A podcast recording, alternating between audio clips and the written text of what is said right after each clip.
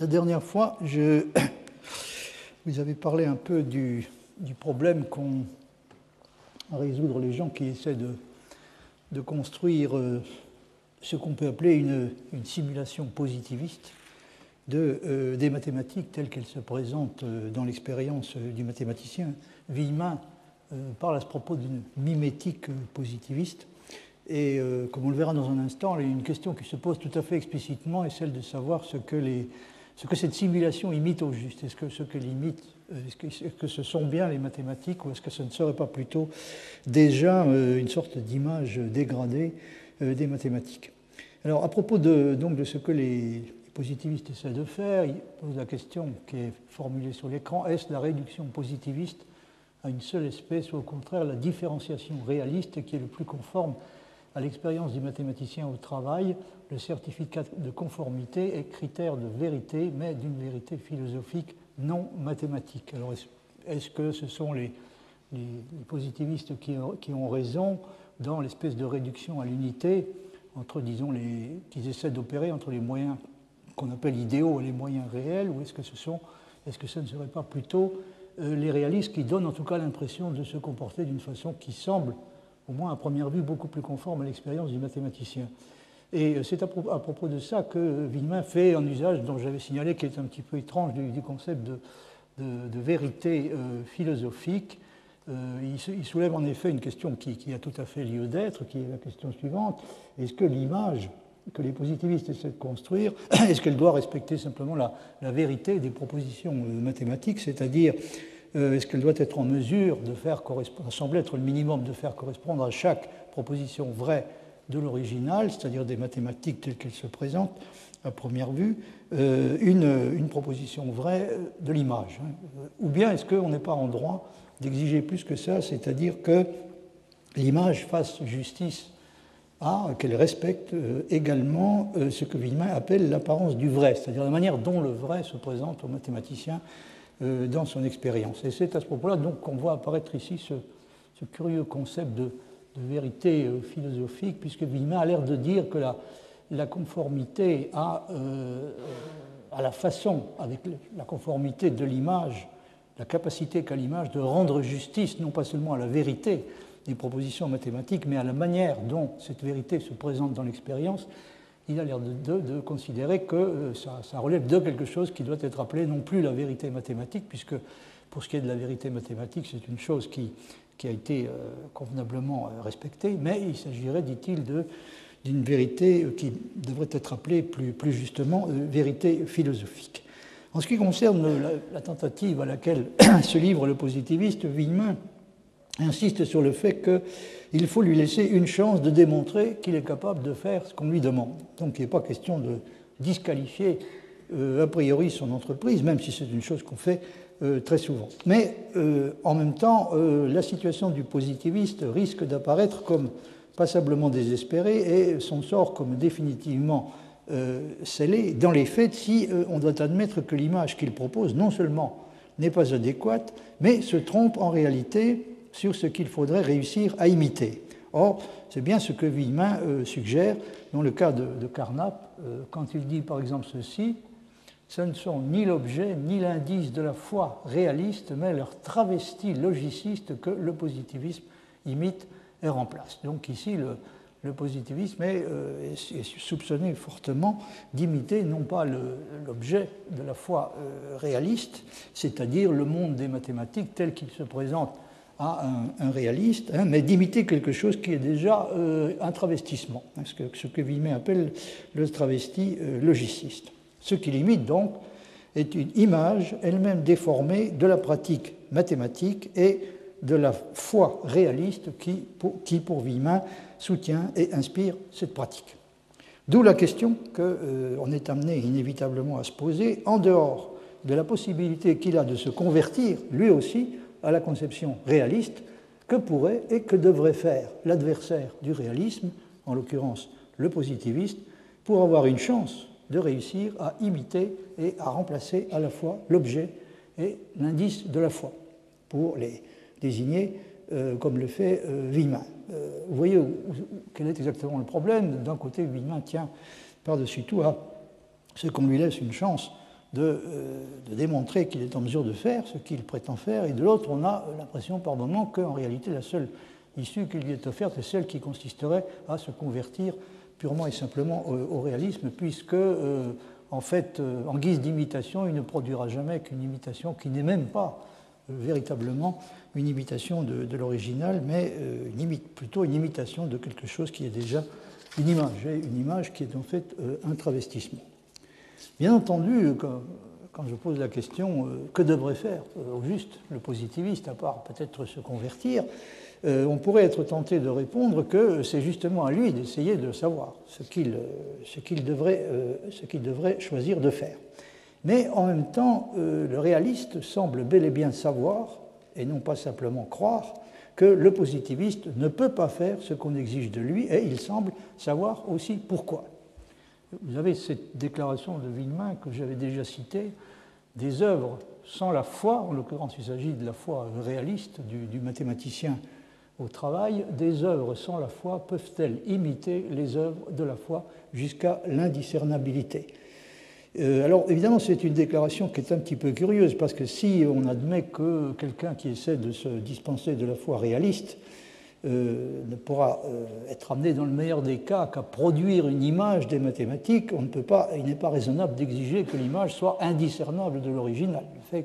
Du simple fait qu'il s'agit d'une image, euh, on, est obligé de conclure qu'il n'est pas, honnête d'exiger l'indiscernabilité par rapport à l'original. Alors la réponse que Villemin suggère à cette question est clairement négative, aussi bien en général c'est-à-dire de façon générale, les œuvres sans la foi, d'après lui, semble-t-il, ne peuvent pas imiter jusqu'à l'indiscernabilité euh, celle de la foi. Donc c'est vrai pour les œuvres de la foi en général, et c'est vrai euh, également à ses yeux pour les œuvres euh, mathématiques, c'est-à-dire les œuvres qui s'appuient sur ce qu'il appelle la foi réaliste dans l'existence des objets intelligibles, du genre d'objets intelligibles que les propositions mathématiques donnent l'impression de décrire.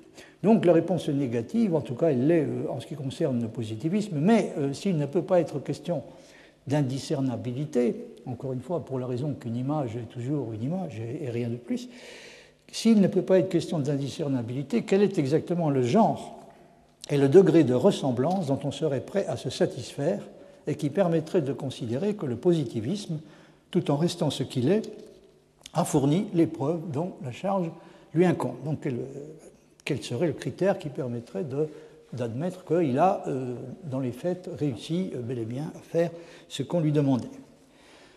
Alors, je vais, je vais, laisser de côté pour le moment cette question et euh, en arriver un peu plus directement à ce, dont j'étais censé, censé, traiter pour le moment, c'est-à-dire la question des moyens de comparaison exacts qu'on a pour, pour évaluer les systèmes, pour évaluer les prétentions respectives des différents systèmes philosophiques. Et là, il y a un problème euh, extrêmement important qui se. Enfin, pas seulement un problème, c'est également un obstacle majeur à la comparaison que Villemin euh, met en avant, euh, qui est celui de. cette, objection majeure, donc, est celle de la traduction radicale qui, qui, selon lui, a pour résultat d'instaurer une sorte d'incomparabilité entre les différents systèmes philosophiques, c'est-à-dire les différents systèmes philosophiques en compétition dans le cas précis, nous sommes en train de parler de la compétition entre le réalisme et le, positivisme, mais c'est vrai de façon tout à fait générale. Pour que les systèmes philosophiques soient comparables, il faudrait qu'ils euh, soient traductibles les uns dans les autres. Or, euh, d'après Villemin, euh, ça n'est pas le cas. Hein. Donc il y a un problème qui, qui s'apparente à ce que, qui est du genre de ce que Cohen a appelé le problème de la, traduction radicale. Villemin donc pense qu'il y a une, indétermination de la traduction ça, il l'explique tout à fait clairement dans le passage que vous avez sous les yeux. Puisque les systèmes philosophiques sont nés et se développent dans le conflit, une part importante de leur rôle est de donner une image et une réfutation des systèmes rivaux. Donc, il n'est pas question de dissuader les philosophes de discuter entre eux et d'essayer de se réfuter les uns les autres, même si, comme on le verra, quand ils font ce genre de choses, ils sont dans l'illusion, sont victimes d'une certaine sorte d'illusion. Par exemple, ils croient qu'il est possible de réfuter leurs rivaux, mais j'ai déjà eu l'occasion d'insister à maintes reprises sur le fait que, aux yeux de l'historien de la philosophie, c'est une entreprise sans espoir. Mais comme ils sont nés dans le conflit, euh, ils, sont, euh, ils, sont, par la force des choses contraints d'essayer de démontrer que ce sont eux qui ont raison et que les, euh, systèmes rivaux ont tort. Puisque les systèmes philosophiques sont nés et se développent dans le conflit, une part importante de leur rôle est de donner une image et une réfutation des systèmes rivaux. Donc, pour réfuter un système rival, ils vont être obligés de, construire, de commencer par construire une image de ce système rival dans leur propre système. Et c'est là que va se poser ce problème de l'indétermination de la traduction. Villemin dit quand un philosophe traduit, entre guillemets, dans son, dans son langage un système qui est éloigné du sien propre à l'intérieur de la classification, on ne doit pas s'attendre à ce que ou bien les significations ou bien les valeurs de vérité des assertions originales soient préservées. Donc là, il y a un problème majeur qui se pose euh, aux yeux de Villemin, il n'y a pas de garantie que euh, aussi bien les valeurs de vérité que les significations, qu'il y la conservation des valeurs de vérité, ça semble un minimum qu'on est en droit d'exiger euh, dans la reconstruction, donc que chaque système essaie de faire des propositions des systèmes rivaux. Il faut encore une fois qu'à une proposition vraie de l'original corresponde une proposition vraie de, de l'image, mais est-ce que nous pouvons être certains que les significations des propositions originales vont euh, pouvoir elles-mêmes être conservées? Les traductions radicales philosophiques, dit, dit ont effectivement une prétention forte à l'indétermination. Donc oui, ce n'est pas moi qui lui impute cette idée, il soutient de façon tout à fait explicite qu'on y a, on est en présence donc d'un problème de traduction radicale. Les traductions radicales philosophiques ont effectivement une prétention forte à l'indétermination, et c'est le système plutôt que le terme, ou même l'assertion, qui est reconnu par la classification comme l'unité qui se prête à la comparaison. Ce qui veut dire qu'on euh, peut comparer des systèmes euh, pris comme, des tours, enfin on le peut peut-être, mais ce qui est certain, c'est qu'on s'expose à un risque sérieux d'incompréhension quand on essaie de comparer des éléments pris séparément. Quand on essaie de comparer, par exemple, des termes, c'est-à-dire des concepts ou euh, des propositions appartenant à des systèmes différents. Un système euh, philosophique devrait par conséquent être euh, dans tous les cas pris réellement comme un tout. Il ne deviendra intelligible, nous dit Villemin, je cite, qu'à travers la relation de ces différents thèmes philosophiques à un principe suprême. Donc la seule façon de comprendre un système philosophique, c'est de comprendre de quelle façon ces différents thèmes philosophiques se, rapportent à euh, un principe suprême. Et Villemin cite à ce propos euh, l'adage euh, de Leibniz, in civile est nisi tota lege inspecta judicare, ce qui veut dire à peu près on commet une violence si on juge sans avoir considéré de près la loi dans sa totalité. Pour prendre un, exemple que Villemin a étudié de près, donc il s'agit, du cas qu'il a traité dans un livre déjà ancien qui, date des années 60, qui s'appelait qui s'appelle toujours d'ailleurs, excusez-moi, euh, Mathématiques et métaphysique chez Descartes, donc un livre qui est paru en 1960 aux presses universitaires de France. Pour prendre donc euh, cet exemple, euh, auquel d'ailleurs j'avais déjà fait allusion, Villemin a examiné de près le problème suivant. Quand, quand on se demande pourquoi Descartes, si on met à part l'optique, a construit un système de la nature qui ressemble finalement plus à un roman qu'à un traité de physique, on obtient selon lui, la réponse cherchée si on est capable de reconnaître que le divorce entre son programme et la réalisation de celui-ci provient d'un préjugé philosophique ou en tout cas d'une décision philosophique initiale. Donc à l'origine de, ce divorce, il y a euh, une décision qui est euh, une décision première en quelque sorte, hein, ce n'est pas du tout une décision euh, dérivée, qui est une décision première et qu'il faut rapporter à euh, l'adoption de ce qu'il arrive à Villemin de qualifier d'a priori, voire même de préjugé philosophique. Le programme de Descartes est en effet un programme intuitionniste, au sens dont il a été question antérieurement. Je vais vous expliquer quel était le, sens élargi que l'usage élargi que Villemin faisait du terme intuitionniste. Donc le programme de Descartes est un programme intuitionniste et selon Villemin, je cite, c'est parce que, en mathématiques comme en métaphysique, Descartes admet un principe suprême intuitionniste. Oh, je crois que j'ai reproduit le texte. Oui, c'est parce que, en mathématiques comme en métaphysique, Descartes admet un principe suprême intuitionniste qu'il s'est enfermé dans une telle conception étroite de ce qu'était une courbe analytique et que par conséquent, il n'a pas pu construire une physique mathématique. Donc il a, il a adopté une conception trop étroite de, de ce, que doit être une courbe analytique pour, euh, pouvoir, disposer, des instruments nécessaires à la construction d'une physique mathématique proprement dite. Là réside l'importance du système sans lequel il n'y a pas d'explication thématique. Donc pour euh, avoir l'explication des, raisons pour lesquelles ça s'est passé de cette façon, c'est des raisons pour lesquelles Descartes s'est imposé des, restrictions qui nous semblent euh, beaucoup trop euh, draconiennes et déraisonnables, eh bien il faut, euh, il faut remonter jusqu'à la, conception de son système philosophique lui-même. Alors concrètement parlant, la raison pour laquelle le programme de physique mathématique conçu par Descartes échoue réside dans sa conception trop étroite, selon l'interprétation de Villemin, réside dans sa conception trop étroite des fonctions mathématiques comme proportions exactes, c'est-à-dire comme courbes algébriques. Donc il est, il est contraint, en vertu d'une décision qui, d'après Villemin, est une décision philosophique et non pas technique, il est contraint de euh, s'en tenir aux courbes algébriques et d'exclure les courbes transcendantes. Vous voyez ce que dit Villemin, toutes les courbes transcendantes dans la mesure où elles peuvent être développées en série, se situent au-delà de la portée de notre entendement comme faculté des idées claires et distinctes. Donc si l'entendement est, conçu euh, à la manière de Descartes comme étant la faculté des idées claires euh, et distinctes, alors du coup euh, on est obligé d'admettre que les courbes transcendantes se situent euh, en dehors de la portée de notre entendement et la conséquence est qu'elles n'appartiennent pas à la géométrie. Et encore une fois, il s'agit d'une décision qui, dans l'interprétation de Villemin apparaît comme une décision qui n'est pas scientifique mais philosophique. Bien entendu, Descartes connaît, il est en mesure de traiter dans une certaine mesure certaines courbes transcendantes comme le, la spirale logarithmique ou, la quadratrice, mais euh, euh, il ne les accueille pas officiellement dans sa géométrie. Hein, C'est-à-dire il a tendance à en traiter euh, dans ses lettres, mais elles ne sont pas, comme dit Villemin, le, livre porte un sous-titre qui est, je crois, de, quelques courbes qui ne sont pas reçues dans la géométrie de Descartes. La géométrie, ça veut, bel et bien dire la géométrie, c'est-à-dire il les reçoit, il les reçoit jusqu'à un certain point, mais il ne les accueille pas, encore une fois, euh, ils n'ont pas un, droit d'être reçus, ils n'ont pas le droit d'être, d'après lui, d'être reçus officiellement dans sa géométrie. Alors, dans, toujours dans le même livre, donc Mathématiques et métaphysique chez Descartes, Villemin dit ceci Stimulé par les défis de ses adversaires, le philosophe invente souvent, comme malgré lui, des objets et des procédés nouveaux. Donc il est, est obligé à certains moments de transgresser les limites qu'il s'est imposées lui-même dans sa méthode. Mais ces principes font qu'il traite avec mépris ses découvertes et ne, leur accorde pas pardon, droit de citer dans son univers. Il les regarde comme de simples procédés que sa méthode récuse.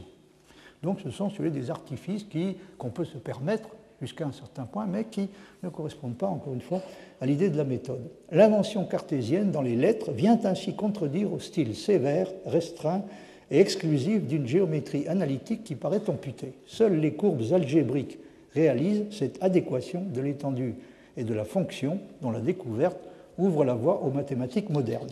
Ni la trigonométrie, ni le calcul infinitésimal ne sont acceptés dans l'édifice. Fin de citation. On pourrait croire et certains ont cru que euh, cet ostracisme qui, l'amène à, à, bannir euh, les euh, courbes transcendantes de sa géométrie, on pourrait croire que cet ostracisme est de nature technique. Et c'est ce que suggère par exemple un mathématicien comme euh, Henri Lebesgue, que cite Villemin. Voici le commentaire de, de Lebesgue sur, ce, sur cette question. Quand Descartes accepte la cissoïde et rejette la spirale ou la quadratrice hors de la géométrie, c'est au fond, malgré les justifications souvent très faibles, parce qu'il n'est pas en mesure d'utiliser les équations qui représentent ces dernières. Donc l'interprétation de Lebesgue, c'est qu'il rejette ces courbes simplement parce que, du point de vue technique, il ne sait pas les traiter. Quand Descartes accepte la cissoïde et rejette la spirale ou la quadratrice hors de la géométrie, c'est au fond, malgré les justifications souvent très faibles, parce qu'il n'est pas en mesure d'utiliser les équations qui représentent ces dernières, il sait utiliser les équations algébriques. L'étude des équations algébriques fera partie de sa géométrie. Donc, D'après Lebesgue, il a réduit sa géométrie euh, en ce qui concerne les courbes à euh, l'ensemble des courbes euh, qu'il qu était capable de traiter. Il rejette donc, dit-il, des mathématiques ce qu'il ne peut traiter. Donc le principe général de l'explication serait qu'il a exclu des mathématiques ce qu'il n'avait pas les moyens de traiter de façon euh, satisfaisante. Wieman n'est pas d'accord avec cette interprétation. Il estime que même s'il y a bien un fondement technique à la distinction entre les courbes euh, que Descartes légitime et celles qu'il rejette, donc il y a bien un fondement technique, l'explication n'en reste pas moins insuffisante. Donc l'explication technique est insuffisante. Pour avoir une explication réelle, il faut, dit Villemin, tenir compte du fait que bien plus qu'une théorie du parallélisme entre fonctions et courbes, la géométrie de Descartes est d'abord une conception des proportions qui reste liée à la métaphysique cartésienne dans son ensemble. Ici, à nouveau, intervient le système dans son principe et euh, dans sa totalité. Aux yeux du philosophe, dit Villemin, l'invention de la géométrie analytique paraît secondaire par rapport à l'invention d'une méthode universelle de pensée contenue, comme je le montrerai, dans la théorie générale des proportions. Alors il y a un passage peut-être que je pourrais encore vous citer pour éclairer un peu ces, questions sans entrer quand même trop dans les, dans les détails qui, sont un peu techniques. Oui, je, je vais quand même vous citer un, un passage qui a trait à une, distinction qui, a un rapport tout à fait direct avec la distinction des courbes algébriques et des courbes transcendantes, c'est la distinction entre euh, les constructions euh, mécaniques et les constructions graphiques. Alors, page 87, page, 87-88, Villemin dit ceci l'opposition graphique-mécanique se rattache chez Descartes à l'opposition exacte-inexacte, en ce sens que selon lui, il faut, comme le faisaient les Grecs, partir des courbes données comme lieu de point les transcendantes ne formant pas à proprement parler des courbes, puisqu'elles ne peuvent être construites que par points discrets et qu'il est impossible d'en atteindre un point quelconque. Ça, c'est le problème spécifique que posent les courbes transcendantes. Si peu satisfaisante que soit pour nous cette représentation, elle inspire tout le cartésianisme et elle est la raison des exclusives qu'il prononce. C'est parce qu'on a cru à la primauté du thème de la géométrie analytique qu'on a cru que Descartes, identifiant nombre et points, partait des points c'est-à-dire des nombres, pour construire la droite. Or, cette représentation, qui sera celle de ses successeurs, n'est point sienne. Son principe est celui des proportions exactes qui doivent exister entre les quantités qu'on reçoit dans la méthode. Parmi les lignes qu'on peut tracer, il en existe de deux sortes. Il y a les courbes qui répondent à une équation algébrique, ce sont les courbes algébriques, et les autres. Les premières, c'est-à-dire les courbes algébriques, relèvent selon des cartes de construction mécanique c'est-à-dire réglées, exactes et continues. Les secondes ne peuvent être construites que discontinuement par des procédés graphiques. En somme, l'intention du philosophe était de compléter ce qu'avaient entrepris les Grecs. La construction par règles et compas créait des corps d'extension où ne figuraient que des radicaux carrés.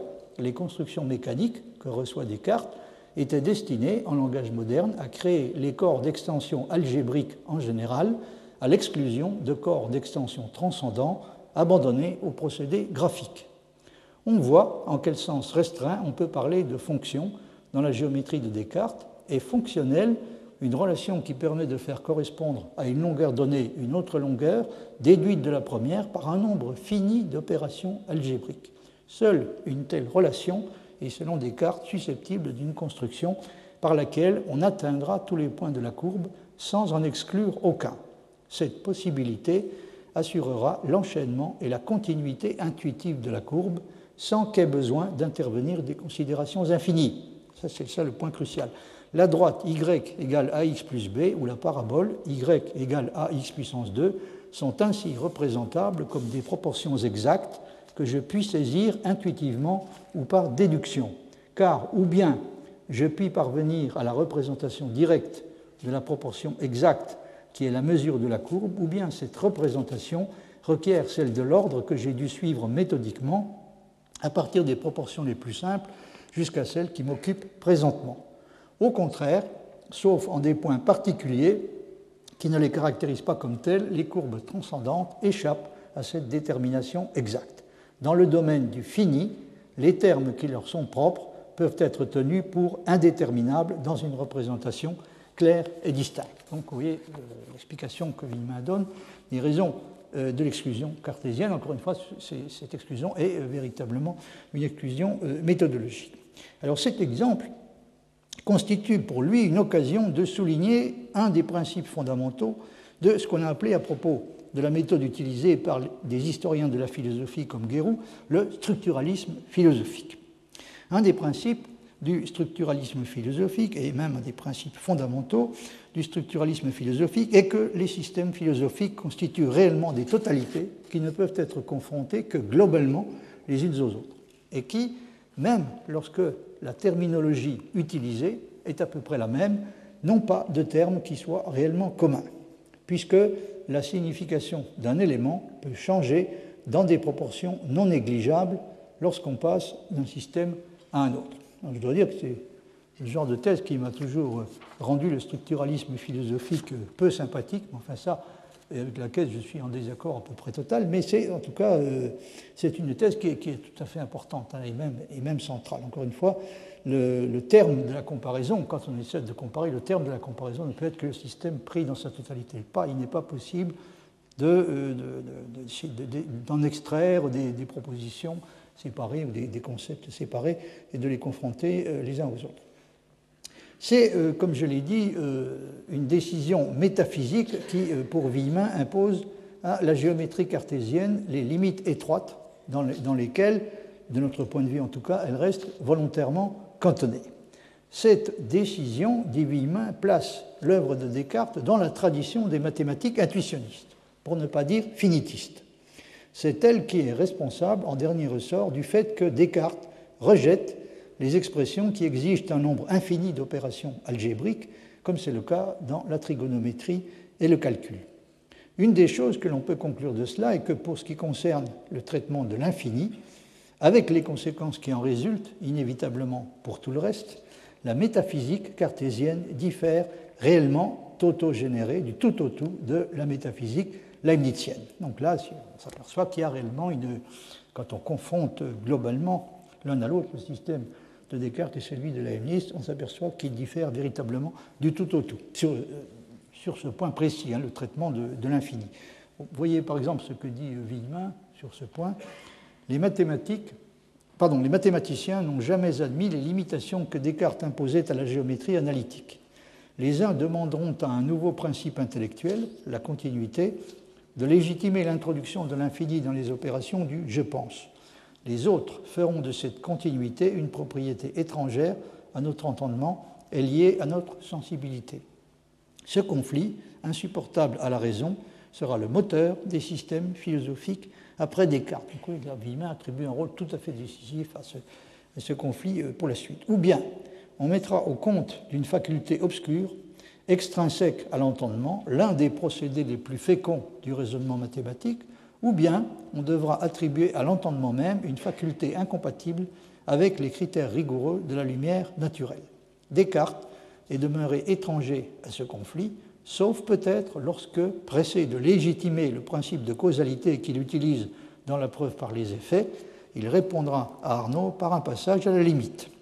Même alors, la métaphysique cartésienne n'a rien de commun avec la métaphysique leibnizienne. Oui, ça c'est à prendre tout à fait à la lettre. Hein. Encore une fois, Villemin, assez souvent, va jusqu'à l'idée d'une espèce d'incommensurabilité euh, entre les systèmes euh, philosophiques euh, opposés, hein. en l'occurrence entre le système cartésien et le système leibnizien. On pourrait avoir l'impression qu'il s'agit de deux systèmes qui ont, qui ont été construits à peu près à la même époque. Enfin, évidemment, celui de, Leibniz est quand même tout de même un peu postérieur, mais on pourrait avoir le sentiment qu'ils appartiennent en gros à la même époque de la philosophie, qu'ils traitent de problèmes qui sont sensiblement les mêmes et que par conséquent, euh, ils devraient pouvoir être confrontés de façon plus ou moins directe. On devrait pouvoir évaluer les mérites respectifs de, chacun des deux. Et vous remarquerez que c'est bien comme ça que les philosophes eux-mêmes perçoivent la situation. Leibniz a bien l'impression de traiter les mêmes problèmes que Descartes et de proposer des solutions qui sont meilleures que les siennes. Mais euh, Spinoza, la même chose. Bon.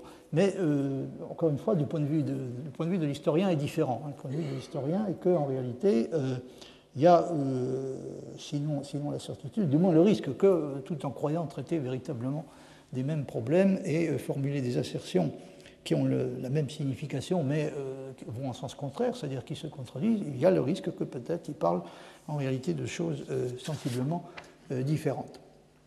Alors, donc, cette question de l'infini, euh, dit, euh, si chez Descartes l'infini est premier par rapport au fini, c'est à titre d'idée et non de méthode, de présence et non de puissance. Il n'est pas question d'accorder de, droit de cité à l'infini dans la méthode elle-même, en dépit du fait que du point de vue du point de vue métaphysique, comme le dit Villemin, c'est tout à fait exact, l'infini est premier par rapport au fini, parce que le fini a le statut d'une négation. L'infini, c'est la négation de l'infini.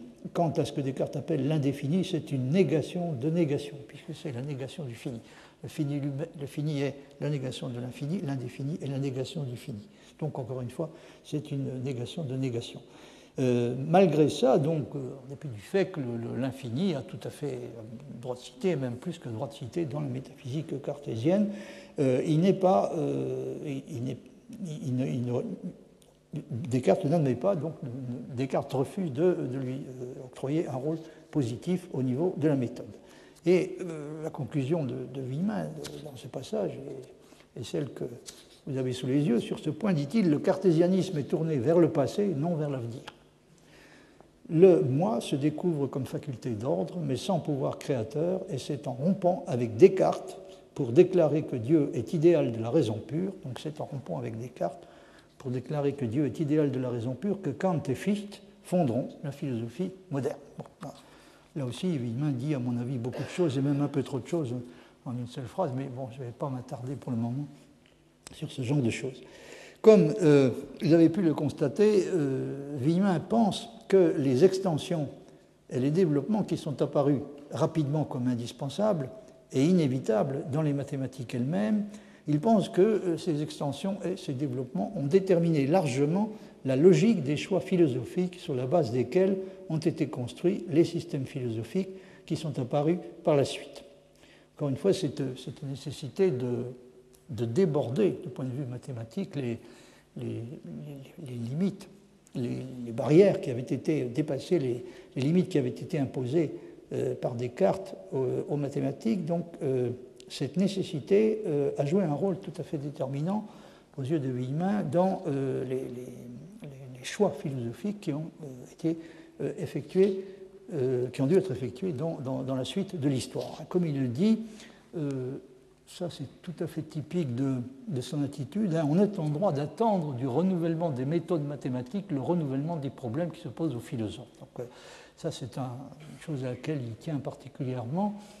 Euh, il n'est pas concevable qu'à euh, un renouvellement déterminant, un renouvellement essentiel des méthodes mathématiques ne corresponde pas à un renouvellement de la philosophie via un renouvellement des problèmes que le philosophe va se trouver obligé lui aussi d'affronter, hein. c'est-à-dire les, problèmes de, renouvellement euh, qui interviennent dans les, méthodes des mathématiques ont nécessairement des, incidences philosophiques euh, tout à fait euh, essentielles. Ce qui évidemment soulève la question de savoir quel traitement il faut appliquer aux philosophes qui donnent l'impression de ne tenir aucun compte des changements de cette sorte et qui estiment que la philosophie n'a de façon générale pas à se préoccuper spécialement de ce qui se passe dans les mathématiques, et même pas non plus dans euh, les sciences en général. Là, il y a un point tout à fait crucial, parce que si vous, si vous considérez les philosophies qui ont compté euh, euh, dans, les, dans, les, dernières décennies, il n'y en a pratiquement aucune qui ait accordé une importance notable aux, aux, mathématiques, voire même à la science en général. Mais je n'ai pas besoin de vous expliquer de façon détaillée ce que Villemin pensait de, manière générale de l'état de la philosophie euh, contemporaine, hein, notamment euh, pour cette raison. Donc son, attitude à lui est que, euh, encore une fois, le, renouvellement des méthodes scientifiques, en particulier des méthodes mathématiques, doit nécessairement, si les philosophes sont conscients de leurs obligations, doit nécessairement induire un renouvellement des problèmes philosophiques. Et dans euh, son petit livre sur, euh, sur Descartes, donc euh, mathématiques et métaphysique chez Descartes, il annonçait que ce problème, donc celui de l'incidence que le renouvellement des méthodes mathématiques peut avoir sur le renouvellement de la problématique philosophique, il annonçait que ce problème ferait l'objet d'un livre qu'il était en train de, préparer. C'est le livre dont je vous ai déjà parlé, c'est l'énorme livre intitulé Philosophie de l'algèbre. Non, malheureusement, seul le, volume 1 euh, est paru. Je crois qu'il est paru en 62, donc Villemin était en train d'y travailler à ce moment-là. Autant que, je puisse en juger, il n'a jamais varié dans euh, sa conviction que la philosophie et les sciences ont un besoin essentiel l'une de l'autre pour exister et se développer.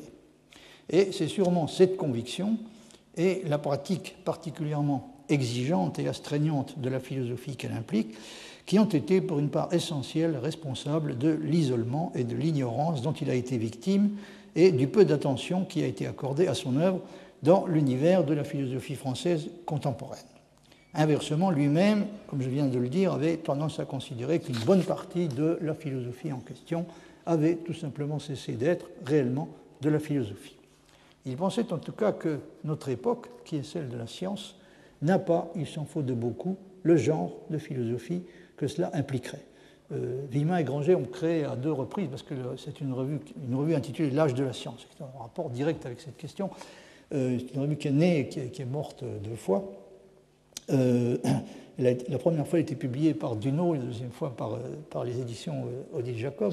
Et l'inspiration, donc l'idée qui a inspiré cette revue, était l'idée qu'il faudrait que notre époque essaie d'avoir enfin une philosophie qui soit à la hauteur de, de sa science, c'est-à-dire une philosophie qui corresponde vraiment aux exigences constitutives d'une époque qui mérite d'être appelée l'âge de la science.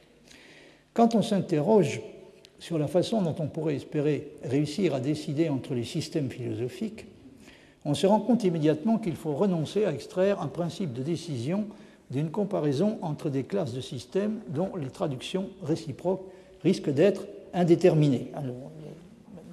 La décision donc est, rendue euh, extrêmement euh, problématique, pour ne pas dire impossible, par euh, l'existence de ce problème de l'indétermination de la traduction.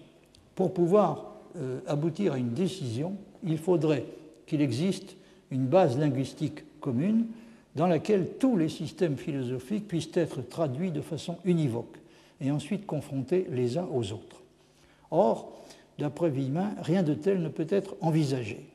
Et c'est l'indétermination qui rend impossible ce genre de choses, qui constitue en même temps la garantie de ce que Villemin appelle l'indépendance relative de la philosophie par rapport aux sciences. On ne peut pas non plus essayer de, tester les systèmes philosophiques en compétition en les confrontant à une base linguistique qui serait constituée par exemple par, le, ce, que, euh, ce, que, dit la science. Hein.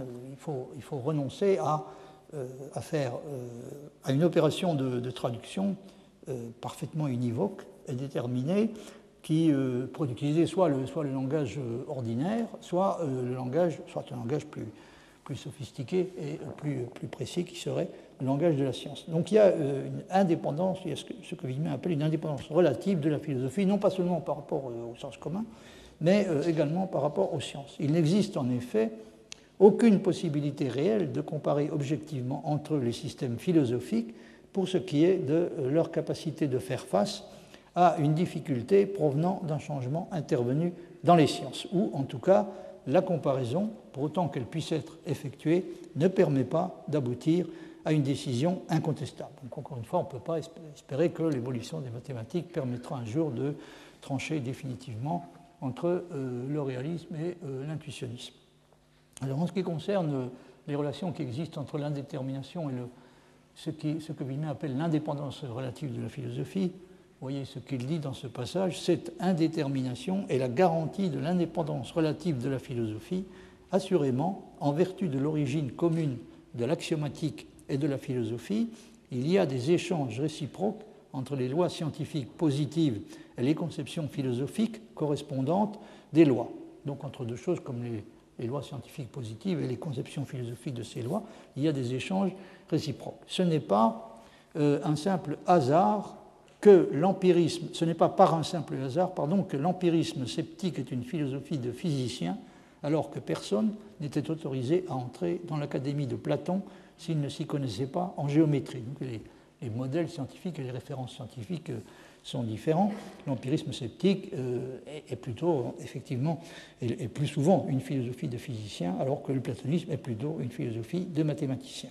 Une philosophie euh, de façon, ça c'est ce qu'on peut dire de façon générale, une philosophie qui n'est plus nourrie par la science décline et se flétrit en scolastique. C'est ce que pense Villemin. Néanmoins, les lois scientifiques ne déterminent jamais de façon unique les concepts philosophiques. Donc il y a une indépendance des euh, concepts philosophiques par rapport aux lois scientifiques. Les systèmes philosophiques, et a fortiori les classes de systèmes philosophiques, ne sont jamais confrontés directement avec les lois scientifiques comme avec des expériences cruciales. Donc on ne peut pas se servir des, lois euh, que la science découvre comme d'expériences cruciales permettant de départager les conceptions philosophiques. En conséquence, conclut Villemin, aucune découverte scientifique n'est par elle-même en mesure de forcer une décision philosophique. Et on a vu que euh, la découverte des résultats d'incomplétude par Gödel était euh, elle-même dans ce cas. Elle ne permet pas, pas plus que d'autres découvertes, de, euh, faire ce que Villemin appelle forcer, d'effectuer le genre de choses que Villemin appelle forcer une décision philosophique. On pourrait croire que même si l'évolution des sciences ne permettra jamais de conclure à la vérité d'un système philosophique particulier, elle pourrait permettre au moins, dans certains cas, de réfuter un système ou tous les systèmes appartenant à une classe déterminée de systèmes. Mais d'après Villemin, il n'en est rien. Effectivement, l'histoire de la philosophie abonde en exemples de doctrines qui ont pu paraître à un moment donné réfutées et ont été considérées comme fausses, et même parfois comme absurdes, mais ont semblé redevenir pertinentes, plausibles et fécondes en raison d'un changement intervenu plus tard dans les sciences. Vous voyez par exemple euh, cet, exemple que Villemin euh, évoque dans le passage que vous avez sous les yeux. Les systèmes, dit-il, et les classes de systèmes philosophiques ne sont jamais réfutés positivement par l'actualité scientifique.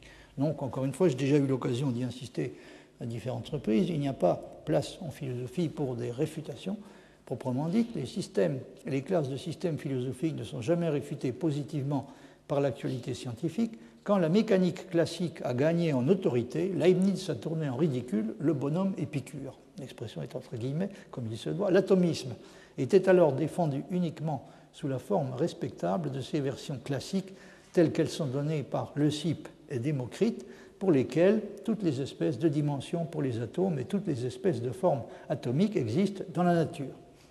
La mécanique quantique a produit un renversement en faveur du clinamen, et il est difficile à imaginer qu'avant elle, un interprète pourrait avoir écrit, et écrit à la louange d'Épicure, que, citation, les atomes sont constitués d'une manière telle que les variations dans les longueurs atomiques apparaissent uniquement comme des multiples entiers de la longueur atomique la plus petite. Donc il y a un changement important qui est intervenu du point de vue de, qui est intervenu du fait de la, la mécanique quantique qui a amené à reconsidérer sérieusement et même radicalement l'appréciation qu'on euh, pouvait avoir envie de formuler à propos de, euh, par exemple, de, conceptions comme celle du clinamen, et bien sûr encore plus à propos de, euh, l'idée que précisément les, longueurs, les longueurs atomiques, toutes les longueurs atomiques ne sont pas possibles, hein. c'est-à-dire les seules longueurs atomiques possibles doivent se présenter comme des multiples entiers de la longueur atomique la plus petite. C'est une idée qui évidemment a été mise, ou je ne sais pas s'il faut dire mise ou remise en honneur, par euh, la mécanique quantique. Et encore une fois, cela nous a euh, amené à reconsidérer euh, sérieusement l'attitude que nous pouvions avoir à l'égard de certaines conceptions philosophiques qui avaient pu sembler à un moment complètement discréditées.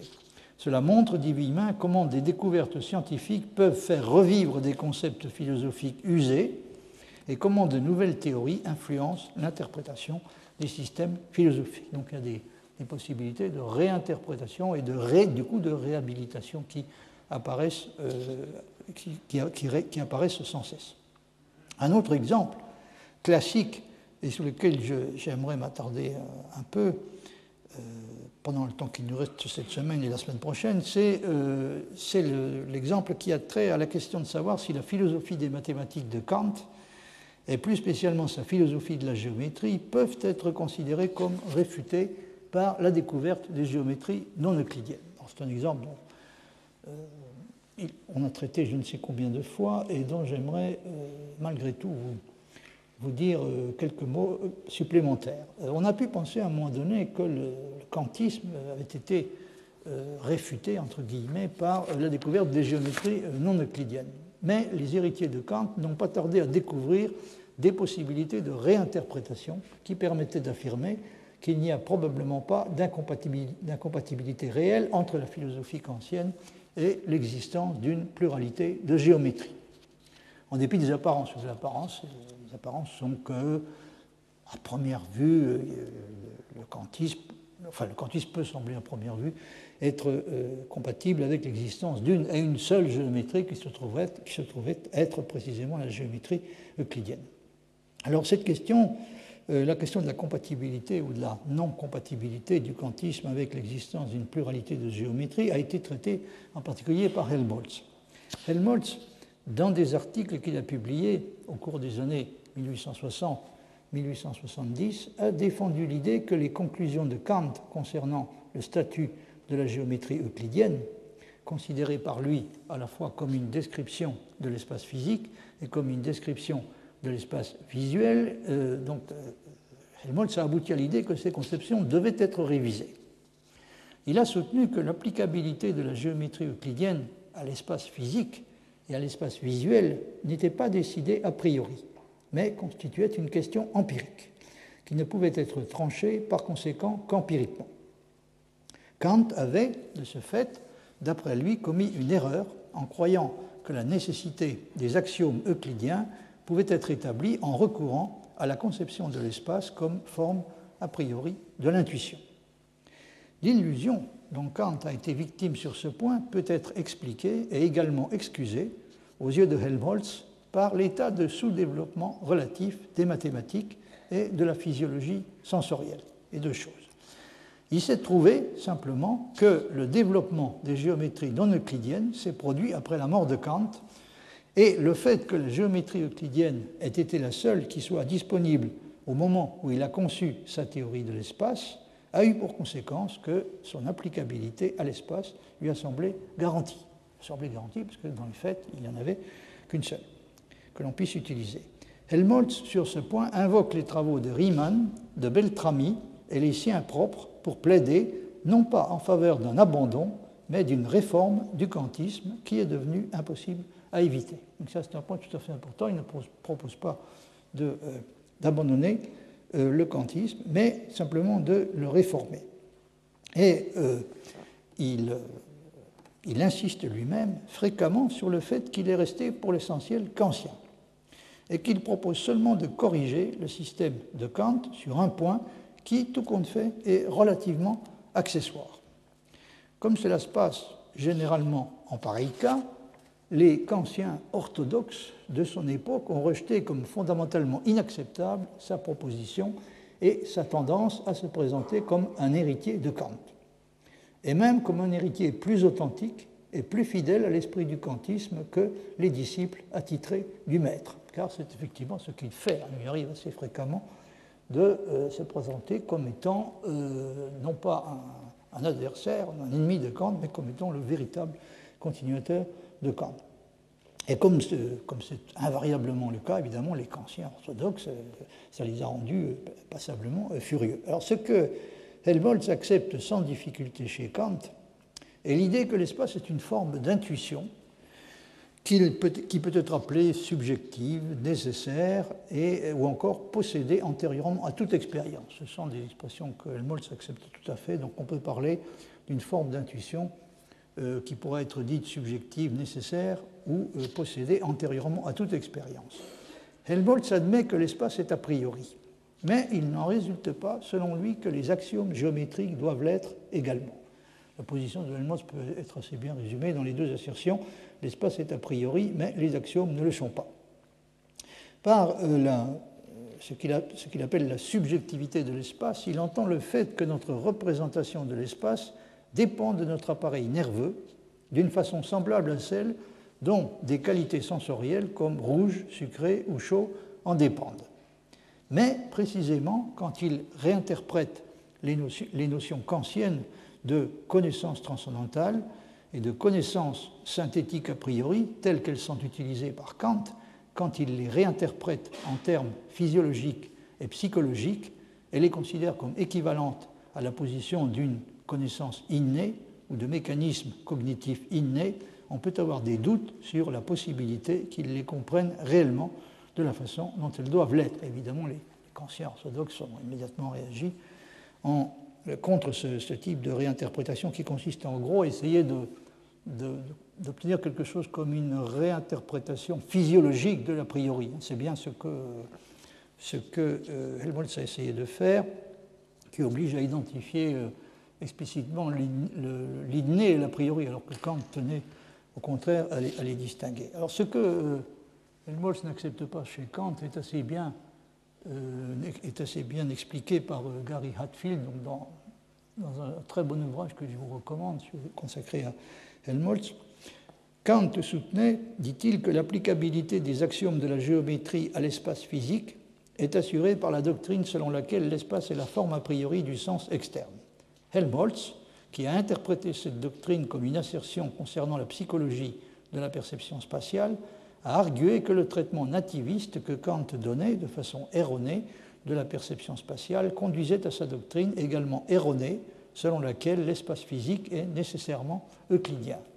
Mais, soutenait Helmholtz, les développements récents en géométrie ont révélé que les axiomes d'Euclide étaient applicables seulement de façon contingente à l'espace physique. Encore une fois, la question de savoir quels sont les axiomes géométriques qui s'appliquent à l'espace physique est une question qui n'est pas décidée euh, a priori.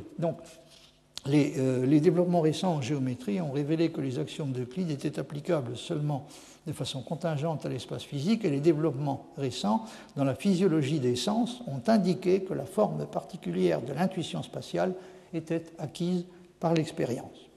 Helmholtz s'est par conséquent trouvé en position de corriger Kant à la fois sur la psychologie de la perception spatiale et sur le statut des axiomes d'Euclide comme description de l'espace physique. Néanmoins, comme nous le verrons, alors que Helmholtz était en position d'arguer effectivement contre la position de Kant sur la géométrie de l'espace physique, le succès de son argumentation n'était pas fondé sur sa psychologie de la perception spatiale de la façon dont il croyait qu'il l'était. Donc d'après Gary Hatfield, il faut distinguer ces deux aspects, mais je ne vais, pas, euh, vais pas entrer dans, ce genre de, détails. Euh, j'ai déjà, euh, indiqué que les kantiens de, de stricte obédience ont accusé Helmholtz de s'être mépris sérieusement sur la théorie de l'espace et la conception de la géométrie que Kant avait cherché à défendre dans euh, l'esthétique transcendantale. Au nombre des néo-kantiens qui se sont opposés le plus violemment à son interprétation et à sa critique, on peut citer Hermann Cohen. Hermann Cohen qui, tout en lui rendant hommage pour le rôle qu'il avait joué dans le mouvement du retour à Kant, a rejeté catégoriquement toute conception qui cherche à identifier l'a priori kantien avec l'inné. Euh, en particulier un livre de Helmholtz dans lequel euh, ce genre de conception est, particulièrement développé, c'est euh, Kant's Theorie der Erfahrung, la théorie kantienne de l'expérience qui a été publiée à Berlin en 1871. Et dans, ce livre, donc, Hermann Cohen conteste en particulier violemment donc, la, la tendance qu'on a à identifier l'a priori kantien avec l'inné. Et dans, le, dans, la deuxième édition, euh, considérablement augmentée euh, de cet ouvrage, qui est paru en 1885, il a défendu la philosophie kantienne de la géométrie contre les objections formulées par Riemann et Helmholtz à propos de l'application de la géométrie à l'espace physique, affirmant que tous les deux, Riemann et Helmholtz, se sont mépris sur le statut précis que Kant attribue à l'espace comme forme a priori de l'intuition, et n'ont pas réussi à démontrer que si certains axiomes géométriques peuvent être utilisés pour la description de l'espace physique et d'autres non, il s'agissait d'un fait simplement contingent. Donc euh, Hermann Cohen maintient la position euh, kantienne, orthodoxe, d'après laquelle il s'agit d'une question qui, peut être décidée a priori, pas une question euh, empirique. Est question de savoir quels sont les axiomes géométriques qui s'appliquent euh, qui peuvent être appliquées à la description de l'espace physique. Je ne vais pas, vous vous en doutez, me, lancer dans une discussion euh, approfondie et détaillée d'une question aussi difficile et indécise que celle-là, c'est-à-dire est-ce que, le kantisme pouvait être corrigé de la façon qu'a suggéré Helmholtz, ou bien est-ce qu'il ne le pouvait pas et devait être peut-être abandonné en conséquence de, la découverte des géométries non euclidienne. je, n'ai en fait évoqué cette question que pour deux raisons. D'abord pour souligner à quel point il est difficile de déterminer de quelle façon et dans quelle mesure un système philosophique est susceptible d'être affecté par une découverte scientifique que son constructeur ne pouvait pas prévoir. La plupart du temps, donc, euh, il est difficile de, savoir avec précision jusqu'à quel point un système euh, est, affecté réellement ou ne l'est pas dans, ses fondements par une découverte scientifique. Et euh, de ce point de vue, l'exemple que j'ai évoqué brièvement est, tout à fait, significatif. Hein. Très vite, on, s'est posé la question dans quelle mesure la découverte, une découverte scientifique telle que celle des géométries euclidiennes est-elle susceptible d'affecter le kantisme euh, on, vient de voir qu'il y a des, des, kantiens tout à fait sérieux, comme Hermann Cohen, qui euh, ont soutenu que le kantisme n'était affecté en aucune manière hein, par cette, découverte. Alors que Helmholtz pensait qu'il était au moins dans une certaine mesure et qu'il y a eu également des, gens qui ont pensé que cette découverte obligeait à envisager au moins la possibilité d'abandonner purement et simplement le quantif. Ça, c'est le premier aspect du problème. Il y a un deuxième aspect du problème qui est le suivant, c'est qu'on euh, ne peut probablement pas échapper à l'obligation de se poser à propos des systèmes philosophiques eux-mêmes un problème, une question du type suivant. Si on veut bien admettre qu'il n'est pas possible de dire en toute rigueur d'un système philosophique quelconque qu'il a été réfuté par des modifications intervenues dans l'état de nos connaissances scientifiques, est-ce parce que les systèmes philosophiques sont réellement irréfutables, ou bien parce que, bien que certains d'entre eux aient bel et bien été réfutés, la réfutation n'a pas été acceptée Vous vous rappelez peut-être que Popper fait une distinction euh, à ce propos entre le cas du marxisme et celui de, la psychanalyse. Il soutient que le marxisme était euh, réfutable et a été réfuté, euh, même si la plupart du temps les marxistes orthodoxes, en tout cas, n'ont pas accepté la réfutation, mais il était réfutable. Non seulement il était réfutable, mais il a été réfuté. Tandis que la psychanalyse, à ses yeux, c'est tout à fait différent. Hein. La psychanalyse était et est restée irréfutable, c'est-à-dire qu'elle a la possibilité, euh, a priori, en quelque sorte, de s'accommoder de n'importe quelle expérience, euh, à première vue, euh, récalcitrante. Alors, évidemment, dans, les moments de, malveillance, on peut avoir envie de se poser un peu la même question à l'égard de la philosophie. Certes, il n'y a pas d'exemple il n'y a pas d'exemple euh, probant euh, qu'un euh, système philosophique ou une conception philosophique ait jamais pu être réfuté par un changement important qui est intervenu dans les sciences. Mais est-ce que c'est parce que les systèmes philosophiques sont, comme la psychanalyse, irréfutables, ou bien est-ce que ça ne serait pas plutôt parce que, bien que étant réfutables et quelquefois réfutés, ils, réussissent néanmoins à échapper euh, à la réfutation, notamment grâce à l'astuce euh, dont sont capables de faire preuve euh, leurs défenseurs. Hein, c'est-à-dire qu'on peut aussi, on pourrait aussi être tenté de se dire que les, une des caractéristiques des, philosophes, pour utiliser à nouveau un langage popperien, c'est qu'ils excellent dans l'élaboration de stratégies immunisantes, comme ils les appellent, qui ont pour but d'assurer la protection des constructions philosophiques de toute nature y compris quand elles sont en elles-mêmes peu fiables, contre toutes les menaces venues d'ailleurs et euh, contre la réfutation en général. Autrement dit, il se pourrait après tout que les systèmes philosophiques ne soient pas intrinsèquement irréfutables, mais qu'ils trouvent seulement dans les faits le moyen d'échapper à chaque fois, par des procédés plus ou moins honnêtes, à la réfutation. C'est euh, une éventualité que Villemin, je m'empresse de le dire, écarte résolument parce qu'ils pensent que les systèmes philosophiques, pour des raisons qui n'ont rien d'accidentel, sont réellement irréfutables. Ils ne le sont pas simplement du point de vue subjectif de la psychologie, de ce qu'on pourrait appeler la psychologie de l'adhésion et de la croyance. Une deuxième conséquence importante qui résulte de l'indétermination est que, je cite, les concepts philosophiques, euh, vous avez le texte euh, sur l'écran, les concepts philosophiques conservent leur spécificité et leur autonomie relative en dépit de leur sensibilité à l'influence occasionnelle des événements scientifiques. Donc ils sont susceptibles d'être affectés dans une certaine mesure par des événements euh, scientifiques, mais euh, ils conservent néanmoins ce que Wiener appelle leur spécificité et leur autonomie relative. Cette influence occasionnelle des événements scientifiques n'est pas en mesure de modifier intrinsèquement la nature des concepts philosophiques ou de les transformer en concepts susceptibles d'être considérés à partir d'un certain moment comme scientifiques. Donc les concepts scientifiques proprement dits restent philosophiques, même s'ils sont susceptibles d'être affectés dans une certaine mesure par des changements intervenus dans les sciences. Donc on a une situation euh, générale qui peut être caractérisée de la façon suivante.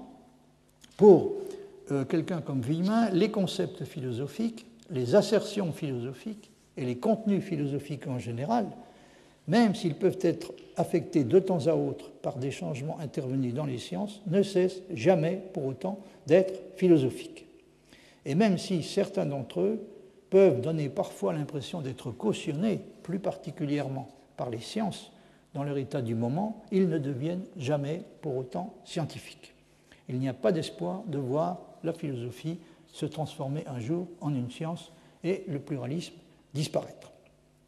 Ce qui est valable pour les lois scientifiques peut être étendu aux théories scientifiques elles-mêmes, et même en fait à toutes les institutions et à tous les événements qui sont le produit de l'histoire humaine. Aucune de ces choses, d'après Villemin, n'est en mesure de menacer réellement l'autonomie, au moins relative, qui doit être reconnue à la philosophie.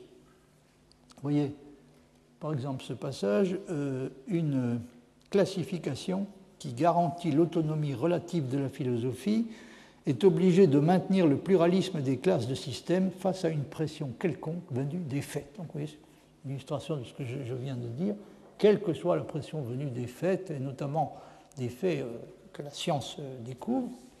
Et euh, il y a sans arrêt des, faits nouveaux qui, se présentent. quelle que soit la pression exercée par ces faits, la classification nous assure que l'autonomie relative de la philosophie et le pluralisme, qui est une propriété, une caractéristique constitutive euh, de, la philosophie, donc euh, que ces, choses-là seront maintenues, ces choses-là se maintiendront. En même temps, ajoute Villemin, puisque de nouveaux faits ne cessent jamais de constituer un défi pour la philosophie, les anciens systèmes reçoivent une vie nouvelle et on peut s'attendre à ce que de nouveaux systèmes apparaissent. Autrement dit, les classes de systèmes possibles sont déterminées a priori par la classification, mais les systèmes pris individuellement, j'avais déjà insister là-dessus, les systèmes pris individuellement ne le sont pas, ne sont pas déterminés euh, au départ. Il peut y avoir, et il y a constamment dans l'histoire de la philosophie, du nouveau et de l'imprévu, en particulier des systèmes nouveaux. Il pourrait sembler que plus on insiste sur la notion de système et sur le fait que dans un système philosophique, tous les éléments et toutes les parties se tiennent entre eux, donc plus on insiste là-dessus, plus on s'expose à devoir reconnaître que ce qui affecte un aspect particulier quelconque du système affecte nécessairement aussi le système dans sa totalité.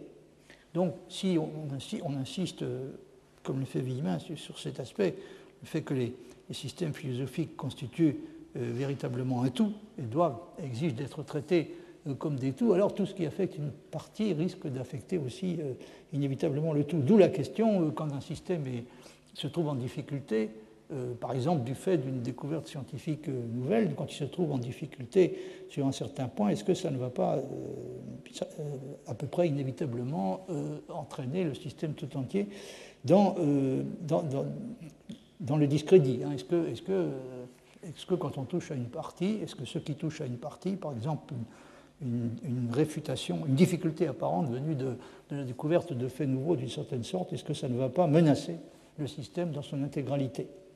Euh, autrement dit, euh, on pourrait avoir l'impression qu'un système philosophique qui se heurte au défi représenté par une découverte scientifique qui apparemment le contredit, on pourrait avoir l'impression que ce système ne pourra pas être amendé euh, de façon à être rendu compatible avec la nouveauté qui le menace. Il ne pourra pas être amendé parce que pour l'amender, il faudrait en quelque sorte l'abandonner et le remplacer par un autre. encore une fois, c'est une conclusion qu'on peut être tenté de tirer euh, si on interprète de façon stricte cette idée que les systèmes philosophiques constituent réellement des tout et doivent être, traités comme des tout. Mais en réalité, d'après Villemin, il n'en est rien. C'est une conclusion qui est euh, erronée parce que, d'après lui, on peut et on doit distinguer dans un système philosophique ce qui est impliqué réellement par les choix initiaux et les principes fondamentaux sur lesquels il est construit, et ce qui résulte seulement de façon accidentelle de certaines caractéristiques contingentes de l'état du savoir au moment considéré. Autrement dit, euh, même si les systèmes constituent des, totalités euh, cohérentes et, unifié, il n'est pas vrai que tous les éléments qu'il comporte doivent être considérés comme étant exactement sur le même plan. Il y a, à l'intérieur d'un système philosophique, il, y a, il faut faire une distinction entre ce qui est impliqué réellement par les choix initiaux, donc qui devait être accepté inévitablement, euh, sur la base des principes fondamentaux qui avaient été euh, acceptés au départ, euh, et puis ce qui, ce qui résulte de caractéristiques qui peuvent être considérées comme contingentes, comme plus ou moins contingentes, et notamment de l'état du savoir au moment, au moment, où le système a été construit. C'est ce genre de choses que Villemin explique dans le passage que vous avez sous les yeux. Les situations scientifiques, dit-il, sont claires spécialement pour les gens qui les contemplent de l'extérieur. Il arrive donc toujours ou fréquemment qu'une idée scientifique, quand elle inspire un philosophe, amène avec elle des éléments accidentels, des impuretés, des distorsions et des surdéterminations qui encombrent les systèmes philosophiques. Donc les systèmes philosophiques peuvent comporter des éléments facultatifs et susceptibles d'apparaître euh, par la suite comme des éléments euh, dont on peut débarrasser, entre guillemets, euh, le système. Une analyse critique doit alors séparer ce qui suit véritablement des principes suprêmes d'un système ou d'une classe de systèmes des conséquences qui sont dues à des circonstances contingentes et historiques. Dans les systèmes de Kant, par exemple, l'identité entre la possibilité de l'expérience et la possibilité de l'objet de l'expérience est interprétée comme impliquant la détermination complète des intuitions sensibles par les catégories de la raison pure. Cette interprétation qui entraîne des concepts hyper étroits de l'intuition pure est discutable et des amendements peuvent être proposés pour la critique de la raison pure aussi bien que pour la critique de la raison pratique, des amendements qui purifient le principe transcendantal suprême de ces habillements incidents. Les philosophies, sont par conséquent vivantes parce qu'elles peuvent être indéfiniment réécrites. Donc vous voyez, non seulement les philosophies ne, peuvent jamais être euh, réfutées, à proprement parler, mais euh, elle dispose en outre de cette capacité de revivre sans cesse, notamment à chaque fois que des, faits euh, d'un type nouveau et euh, impossible à prévoir, que des faits d'un type nouveau fournissent une occasion de les réinterpréter et de les réécrire. En d'autres termes, les systèmes philosophiques sont euh, sous un certain aspect discutables et réformables. Mais ils ne sont pas, encore une fois, ils ne sont pas réfutables. La question de savoir ce qui est encore vivant et ce qui ne l'est plus dans le kantisme euh, est une question qui a été discutée de façon très détaillée par Wieman, notamment dans un texte de 1974 qui est intitulé Kant aujourd'hui. Ce texte est reproduit dans le volume intitulé L'intuitionnisme kantien dont j'ai déjà eu l'occasion de vous parler. Euh, j'ai dit que euh, pour Villemin, l'idée que la science moderne est en mesure de nous fournir une réfutation en bonne et due forme de certaines positions philosophiques qui ont pu paraître pendant longtemps défendables, mais ne le sont plus aujourd'hui, cette idée, je dis, est aux yeux de Villemin une illusion pure et simple. Il ne peut par conséquent qu'être en désaccord avec un philosophe comme Bertrand Russell quand euh, celui-ci euh, écrit ceci dans, euh, dans son autobiographie intellectuelle, enfin le texte qui a été traduit en français sous le titre Histoire de mes idées philosophiques, en anglais c'est My Mental Development. Le travail qui est devenu pour finir ma contribution au Principia Mathematica, donc le, monumental ouvrage qu'il a écrit avec Whitehead, le travail qui est devenu pour finir ma contribution au Principia Mathematica s'est présenté à moi en premier lieu comme une parenthèse dans la réfutation de Kant. C'est une parenthèse qui est plutôt euh, euh, qui est de, bonne dimension, euh, mais c'est assez, assez, remarquable qu'il ait pu rétrospectivement, donc au moment où il écrit son, son autobiographie pour les volumes, pour les volumes de, Schilp, qui lui a été consacré, il présente, hein, présente lui-même sa, contribution au Principia Mathematica comme ayant été une sorte de, parenthèse dans la réfutation de Kant. Russell euh, et les logicistes, d'après Villemin, n'ont pas réfuté Kant, même si c'est ce qu'ils ont, euh, ce qu'ils ont cherché à faire et peut-être même euh, espéré avoir réussi à faire. Ils ont tout au plus montré, en s'appuyant sur la forme nouvelle qu'a prise la logique, grâce aux découvertes de Frege, que son système, le système de Kant, pouvait avoir besoin d'être modifié sur certains points. Pour en terminer pour aujourd'hui, euh, je vais euh, vous citer encore un, passage où il est question de. de il s'agit de, Maria Reichenbach, la femme de Hans Reichenbach, donc, qui fait un, il s'agit d'un commentaire qu'elle fait à propos d'un livre qui a été publié, de, la traduction anglaise, pardon, d'un livre qui a été publié en 1920 hein, par Reichenbach sous le titre Relativitätstheorie und Erkenntnis a priori, c'est-à-dire théorie de la relativité et euh, connaissance euh, a priori.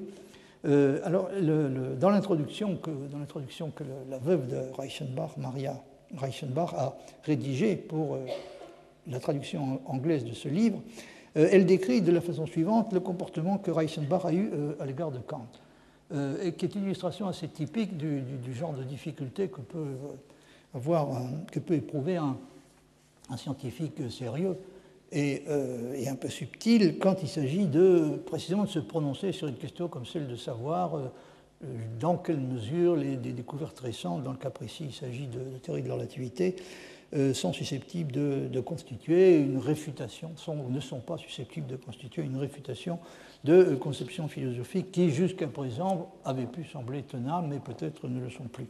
Alors elle dit ceci, l'attitude de Reichenbach à l'égard de Kant était ambivalente. Elle oscillait entre l'admiration et le rejet. En fait, il n'y a pas de contradiction dans ces réactions. Deux raisons majeures les expliquent. La première, qui a été mentionnée plus haut, et qu'il n'a cessé que graduellement de chercher sa nourriture dans les conceptions kantiennes. La seconde est que, même après qu'il a compris pleinement les contradictions entre le système de Kant et la science moderne, et les a soulignées dans ses écrits, il voulait toujours rendre ce qui lui est dû aux philosophes dont il avait énormément appris. je vous parlerai un peu plus longuement de, cela la prochaine fois, euh, parce que c'est un exemple assez intéressant de, de l'attitude ambivalente, comme le, dit la femme de, Reichenbach, qu'un scientifique peut avoir euh, sur ce point. Et euh, le grand mérite de Kant, euh, selon Reichenbach, est qu'il n'a pas emprunté le chemin qui mène de la spéculation au fait, mais plutôt le chemin qui mène des faits à la conceptualisation. Dit, il s'est comporté comme quelqu'un qui était animé en profondeur par un esprit véritablement scientifique. Son point de départ, euh, dit Reichenbach, n'a pas été un concept de connaissance fictif, mais le concept de connaissance créé et imposé par la science de son époque. Et c'est aussi euh, ce que pensait Helmholtz quand il comparait la façon de procéder de Kant à celle de certains de ses successeurs comme Hegel et Schelling. Pour Helmholtz, il y a une coupure très nette entre Kant et les successeurs de, de Kant, en particulier Hegel et Schelling. Fichte encore à la rigueur, mais Hegel et Schelling, là, aux yeux de Helmholtz, ça ne va plus du tout, et ça ne va plus du tout pour, les raisons qu'on retrouve exposées par Reichenbach, hein. c'est-à-dire Kant est quelqu'un qui va encore à la conceptualisation, alors que euh, après lui, euh, on, a, euh, essayé plutôt d'aller, non pas même de la, de conceptualisation, mais devrait-on dire de de la spéculation au fait. Alors, d'après ce que euh, Reichenbach en est venu à penser euh, au sujet de, Kant, malheureusement, euh, alors que ce qu'il voulait proposer était une analyse de la raison, il a proposé une analyse de la science de son époque.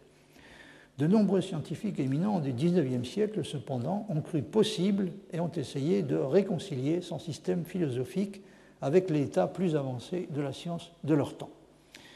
Helmholtz, par exemple, comme je l'ai dit, a essayé d'élargir le système kantien de façon à y incorporer la conception de l'espace et de la géométrie qui résulte de la découverte des géométries non euclidiennes.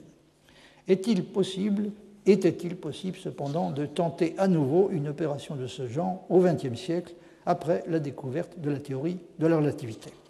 C'est le genre de choses dont j'aimerais vous, vous, dire quelques mots euh, la prochaine fois, en vous parlant précisément de la façon dont euh, Reichenbach s'est attaqué à cette question, hein, c'est-à-dire que faire, que peut-on, euh, qu'en est-il du kantisme après la découverte de la théorie de la relativité? On verra que sa position a changé euh, de façon considérable hein, sur, euh, sur ce problème. Il lui est, arrivé de, suggérer que le, kantisme avait, que la théorie de la relativité avait porté un coup fatal au kantisme, puis également de suggérer au contraire que, le, comme l'a fait également Gödel hein, de, façon tout à fait différente, de suggérer également que non seulement la théorie de la relativité ne constitue en aucune manière une réfutation de la position de Kant, mais qu'elle en constitue au contraire le, plutôt l'achèvement. Je vous en dirai un peu plus là-dessus la prochaine fois. Je vous remercie de votre attention.